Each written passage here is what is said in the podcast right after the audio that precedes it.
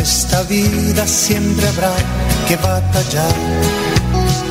Ya nada es fácil, nos ponemos a pensar. La Iglesia Centro Evangelístico Maranata presenta su programa Una voz de esperanza en medio de un mundo abatido, trayendo salvación y consuelo para tu vida.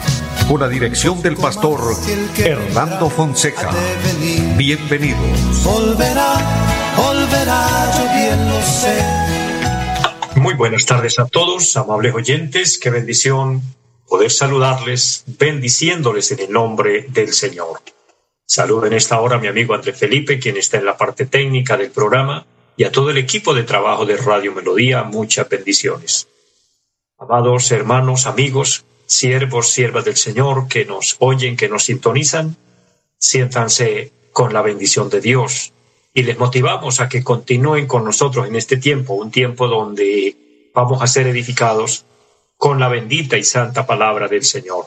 La palabra de Dios trae bendición, trae fortaleza, fuerza para nuestra vida espiritual y nos levanta el ánimo, nos consuela si estamos tristes. La palabra de Dios trae sanidad para los enfermos. La palabra de Dios eh, tiene autoridad y poder para romper cadenas, romper ataduras operar el área en la que nuestra vida necesita la administración de Dios. Por eso es un privilegio que podamos estar eh, conectados con Dios y a la vez con su palabra preciosa y ser bendecidos con este su programa Una voz de esperanza.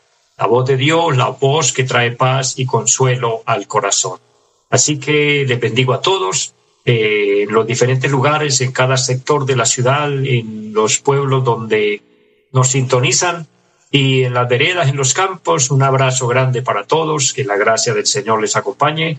Bendigo también a los que nos siguen a través del Facebook, qué bendición que podamos compartir entre todos el programa, eh, ser edificados, ser bendecidos y esperar del Señor lo mejor. Dios tiene cosas grandes para nuestras vidas.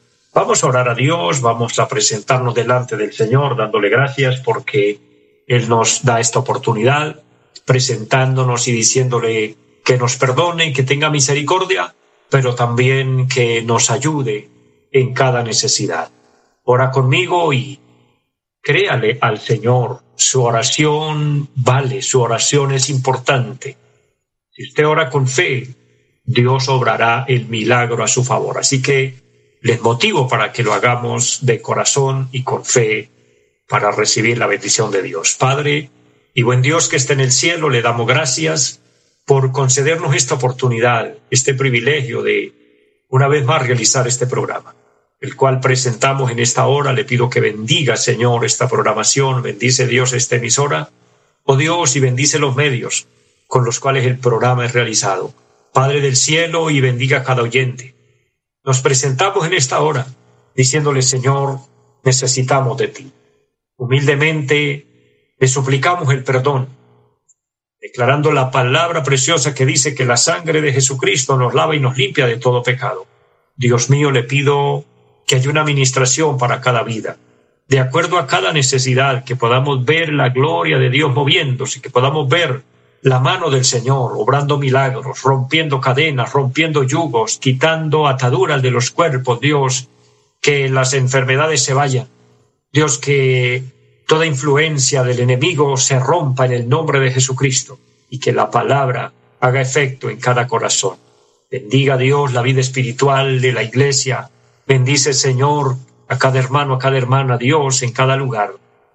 Dios maravilloso en nuestro país, Colombia está en tus manos, Señor. Le pedimos que nos bendiga y que en esta tarde la palabra del Señor corra y sea glorificada. En Jesucristo lo declaramos y damos muchas gracias. Amén. Amados, confiamos en Dios, nos apoyamos en Él, por eso oramos con fe y de esta manera eh, les recuerdo a todos nuestro principal y gran anuncio en cada programa, estemos preparados para el encuentro con nuestro Dios. Por medio de un profeta, el Señor habló esta palabra y dijo, prepárate para el encuentro con tu Dios. La vida es un milagro de Dios. La vida Dios no la regala y Dios no la da y cada día experimentamos ese milagro. poder despertar, poder levantarnos, tener fuerzas, realizar nuestras actividades. Yo siempre les recuerdo, conocemos la fecha del nacimiento y por eso celebramos inclusive los cumpleaños, pero nadie sabe la fecha cuándo se va a ir. Sin embargo, es sorprendente que la muerte se lleva a los niños, a los adolescentes, a los jóvenes, a los adultos, en fin, la muerte no discrimina, la muerte se lleva a los intelectuales como los analfabetas, la muerte se lleva a los profesionales, se lleva a los ricos, a los pobres, en fin, no hay acepción de personas y nadie en realidad sabe el día y la hora preciso. Por eso es necesario, yo diría indispensable, estar preparados para cuando nos llegue ese momento que sin lugar a dudas tenemos que enfrentar, porque es la realidad, eh, estemos listos para irnos con Dios. Por otro lado, la trompeta puede sonar en cualquier hora. El Señor dijo que sonaría la trompeta y los que estén en Cristo la vamos a escuchar y nos vamos a ir, nos vamos a levantar de esta tierra, dice la palabra, en un abrir y cerrar de ojos. Todo esto por el poder soberano y milagroso del Señor. Estamos en los tiempos finales, no es necesario hablar mucho para entender que el mundo ha dado unos giros, unos cambios tremendos y todo esto anuncia el final del tiempo, el final o la terminación de esta dispensación de la gracia. Entonces, amados, no nos queda otra cosa, otra alternativa que estar en paz con Dios, que agarrarnos de la mano bendita del Señor, permanecer en Dios y hacer su voluntad, preparándonos así para el momento de irnos a la eternidad con Él. Hago un paréntesis para recordarles también nuestra dirección en pie de cuesta, donde estamos ubicados en la carrera séptima número 371. Allí hacemos nuestros cultos el día martes, el día jueves, 7 de la noche, nos reunimos allí y de igual manera los domingos a las nueve y treinta de la mañana y a las 5 de la tarde estamos eh, realizando nuestros cultos presenciales, también recordándoles que estamos transmitiendo la palabra del Señor a través de la página Cristo viene Sen. Nos pueden seguir a través del Facebook, de YouTube y reciba eh, el mensaje del Señor, el mensaje de salvación. Alimentemos nuestra vida espiritual, fortalezcamos nuestra vida espiritual. Yo les digo algo, amados, y es que Dios trabaja y a través de su palabra, a través del Espíritu Santo y a través de la iglesia, a través de sus siervos, el trabajo de Dios es fortalecer y darle vida a nuestro espíritu, darle vida a la parte inmaterial del hombre, en tanto que nosotros con el mundo y obviamente en esto Satanás también trabaja dándole vida a la parte humana. Por eso es que la vida espiritual es una lucha entre lo espiritual y lo carnal. El apóstol San Pablo dice en la carta a los Gálatas, por el capítulo 5, versículo 16, que entre el espíritu y la carne hay una lucha continua, porque lo espiritual anhela lo de Dios, en cambio lo carnal anhela eh, lo de la vida, lo del mundo, los placeres, el pecado, el desenfreno, eh, hacer toda clase de locuras. Y no es fácil. Esto es para valientes. Consagrar la vida a Dios, renunciar al pecado, renunciar al, al placer, renunciar al camino ancho para ir con Cristo y hacer la voluntad de Dios. Por eso algunos dicen que que es que el cristiano, que si estamos en Cristo no disfrutamos la vida, al contrario, en Cristo la disfrutamos porque el Señor nos ayuda a andar sabiamente, con una mente fría, con una mente guiada por el Espíritu Santo para que nuestras acciones, nuestros actos sean moderados conforme a la voluntad de Dios y entonces habrá mayor bendición porque una cosa es muy cierta, y es que dice la palabra del Señor, y esto no ha fallado, y no falla, y no fallará, que todo lo que el hombre sembrare, eso también segará. Entonces, de acuerdo a sus acciones, de acuerdo a lo que usted haga, de acuerdo a cómo usted viva, así será más luego la cosecha. Pero eso no falla. Por eso, si usted es un buen hijo, tiempo tendrá usted un hijo y ese hijo será un buen hijo. Pero si usted es desobediente, es rebelde, eh, hace sufrir a sus padres, no demora mucho en que la vida le devuelva todo eso, porque esa es la ley de la vida, esa es la ley de la siembra. Entonces, vivir en Cristo es verdaderamente disfrutar y actuar bien, eh, recorrer el camino que nos corresponde a cada uno y hacerlo para Dios y en la voluntad de Dios. Esto trae una satisfacción muy grande, trae paz al corazón, el corazón, perdón, vivimos alegres, contentos y asegurados para la eternidad.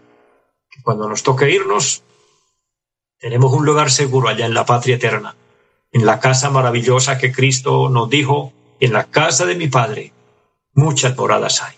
Que Dios nos ayude y quiero eh, ayudarle también en esta hora con una palabra. Estamos compartiendo un tema importante sobre el trono de la gracia y leeré en Hebreos capítulo 4, especialmente el versículo 16 dice, acerquémonos pues confiadamente al trono de la gracia para alcanzar misericordia y gracia para el oportuno socorro. Hoy quiero compartirles sobre los beneficios del trono de la gracia. Dentro de esos beneficios, eh, obviamente les recuerdo, están las oportunidades que tenemos en Dios. Dios es un Dios de oportunidades. Dios es bueno, Él es bondadoso. Dice la palabra que Él es lento para la ira y grande en misericordia, porque Él conoce nuestra condición, sabe que somos débiles. No por eso Dios eh, está de acuerdo con el pecado, porque Él nos da el valor para que podamos enfrentarlo, podamos renunciar a lo malo y vivamos para Él. Pero sí nos da la oportunidad una y otra vez él es como el buen padre, que está siempre amoroso, lleno de ternura, lleno de compasión. También dentro de esos beneficios está la sanidad para el cuerpo, la sanidad para el alma, la sanidad en todas las áreas de nuestra vida. Dios nos sana espiritualmente, nos sana físicamente y nos sana financieramente. Yo puedo ver al estudiar la palabra del Señor que estas eran consecuencias eh, naturales en el pueblo de Israel y era que cuando ellos le fallaban a Dios, espiritualmente decaían, obviamente espiritualmente se enfermaban, y eso era un caos.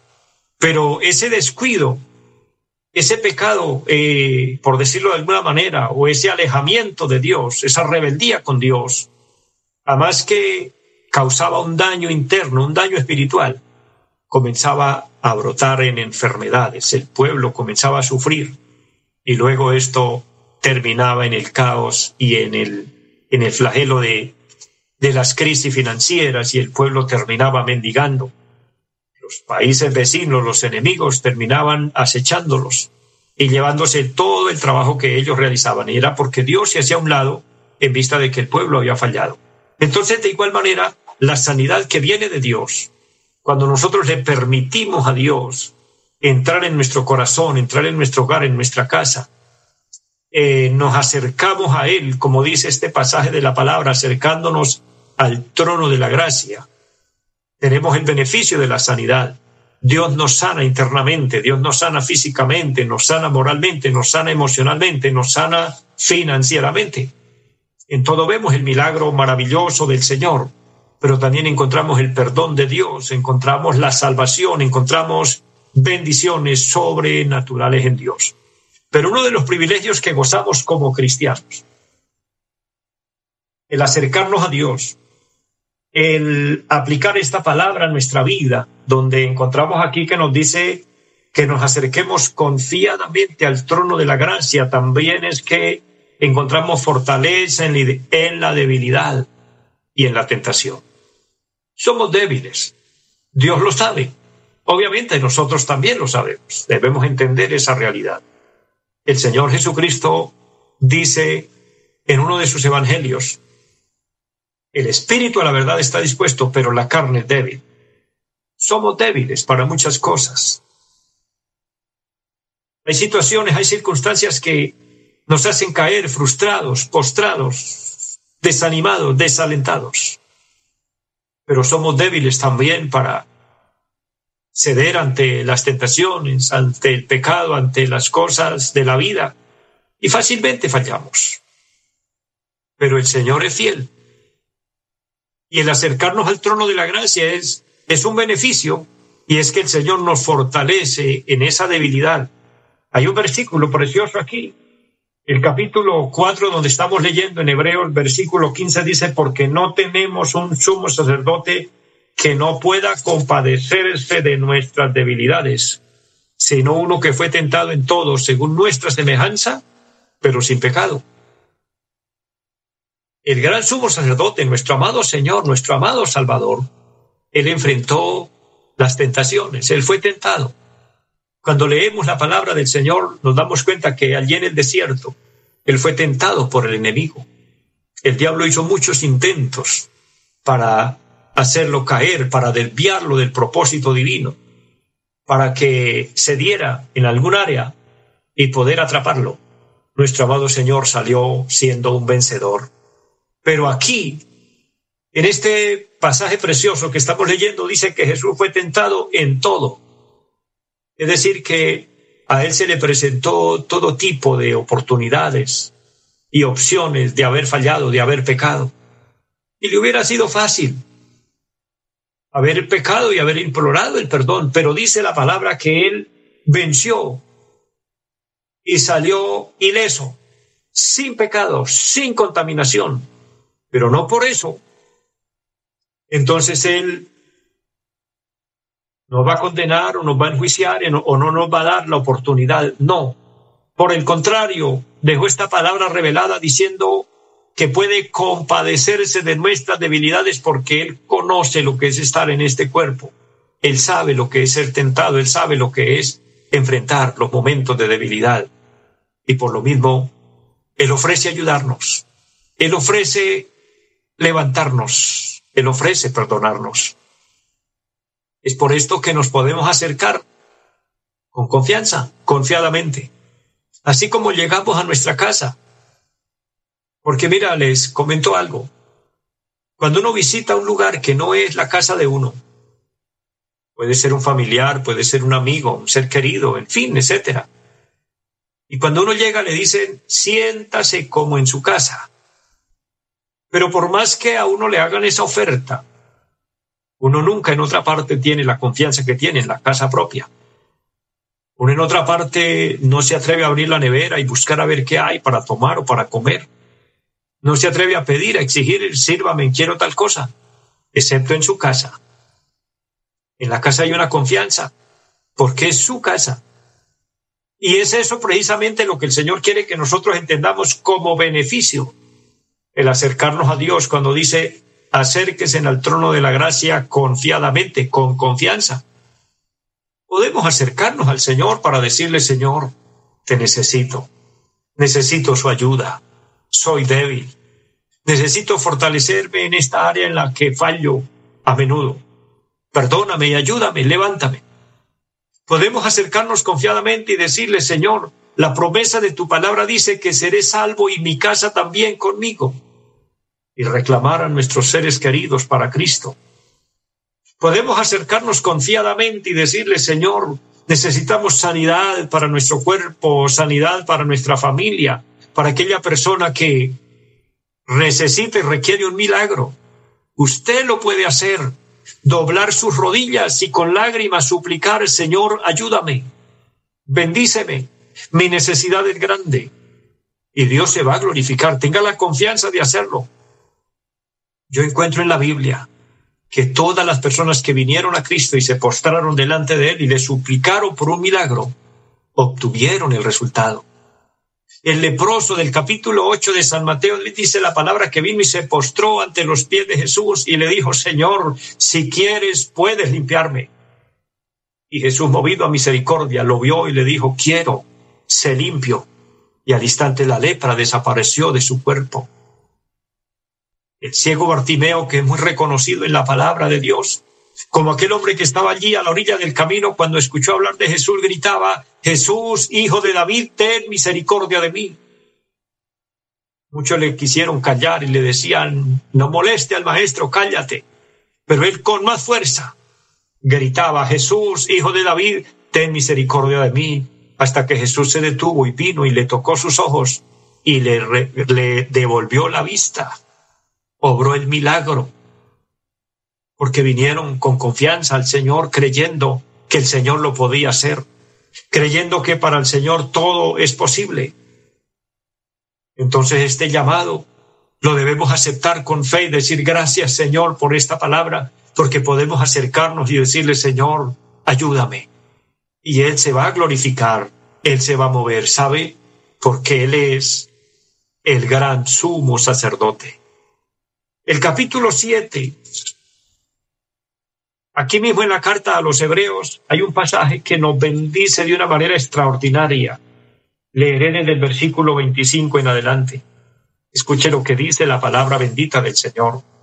Una palabra que bendice su vida. ¿Por qué Dios nos llama? ¿Por qué Dios dejó esta palabra diciéndonos acérquese confiadamente al trono de la gracia? Porque el trono de la gracia no está vacío. En el trono de la gracia hay uno sentado y es nuestro amado Señor y Salvador Jesucristo, como el gran sumo sacerdote que intercede por nosotros, que ruega por nosotros ante el Padre y pide misericordia. Dice Hebreos 7, versículo 25, por lo cual puede también salvar perpetuamente a los que por él se acercan a Dios, viviendo siempre para interceder por ellos hermano, amigo, todo el que me escucha, reciba esta palabra en su corazón. No necesitas otro intermediario, no, necesitas otro protocolo, no, no necesitas otra forma, otra puerta, otro camino, no. Bien dijo el Señor, yo soy el camino, la verdad y la vida y nadie viene al Padre si no es por mí. Cristo lo, lo declara. Y aquí se cumple y dice, por lo cual puede también salvar perpetuamente. Y esa palabra perpetuamente indica que Él ya es el Salvador. Ha salvado a muchos, sigue salvando y seguirá salvando en todos los tiempos, en todas las edades, en todas las generaciones. Él es el mismo. Jesucristo es el mismo de ayer, de hoy y por los siglos. El que salvó las multitudes el que sintió compasión de aquellos que estaban desamparados, dispersos como ovejas que no tenían pastor, es el mismo que hoy sigue teniendo misericordia de usted, sigue teniendo misericordia de mí, y que nos hace el llamado importante diciéndonos que nos acerquemos. Dice, por lo cual puede también salvar perpetuamente a los que por Él, por Cristo, se acercan a Dios. Para acercarnos a Dios es a través de Jesucristo y termina el texto diciendo, viviendo siempre para interceder por ellos. O sea, Cristo no ha terminado su trabajo. Él sigue ejerciendo como el gran sumo sacerdote. Por eso el profeta Isaías lo vio como el sacerdote que estaba con sus ropas largas sacerdotales, sus faldas llenaban el templo, su gloria estaba allí ministrando.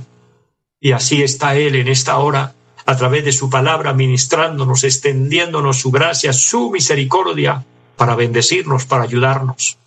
Acerquémonos a Él confiadamente. Finalmente quiero invitar a aquella persona, aquel hombre, aquella mujer que quiera acercarse al trono de la gracia y alcanzar salvación y vida eterna. Ora conmigo diciendo, Padre que esté en el cielo, le doy gracias por la vida le pido que me perdone por todos mis pecados. Reconozco que he fallado. Hoy me arrepiento y le ruego que me lave con su sangre preciosa. Abro mi corazón y te recibo como mi Señor, como mi Salvador. Le suplico, le ruego que me selles con tu Espíritu Santo y que anote mi nombre en el libro de la vida. Lo pido en Jesucristo. Amén. Si usted oró conmigo, Dios lo bendiga, Dios la bendiga. El Señor ha entrado en su corazón. Permanezca en Cristo y reciba los beneficios de Dios y disfruta de acercarse al trono de la gracia y ser bendecido por Dios. Bendiciones a todos, les amo en el Señor y una feliz tarde para todos. Los invitamos a nuestra reunión en los días martes 7 de la noche, culto de oración Jueves 7 de la noche, enseñanza bíblica. Domingos 9 y 30 de la mañana, culto para toda la familia. Y 5 de la tarde, culto evangelístico. Los esperamos en la carrera séptima, número 371, Barrio Amaral, Cuesta. Llámenos al 318-767-9537. Volverá, volverá, volverá. En esta vida siempre habrá que batallar Ya nada es fácil, nos ponemos a pensar. La Iglesia Centro Evangelístico Mararata presentó su programa Una voz de esperanza. Los esperamos en nuestra próxima emisión. Volverá, volverá, yo bien lo sé. Y mi alma ya se desespera por volar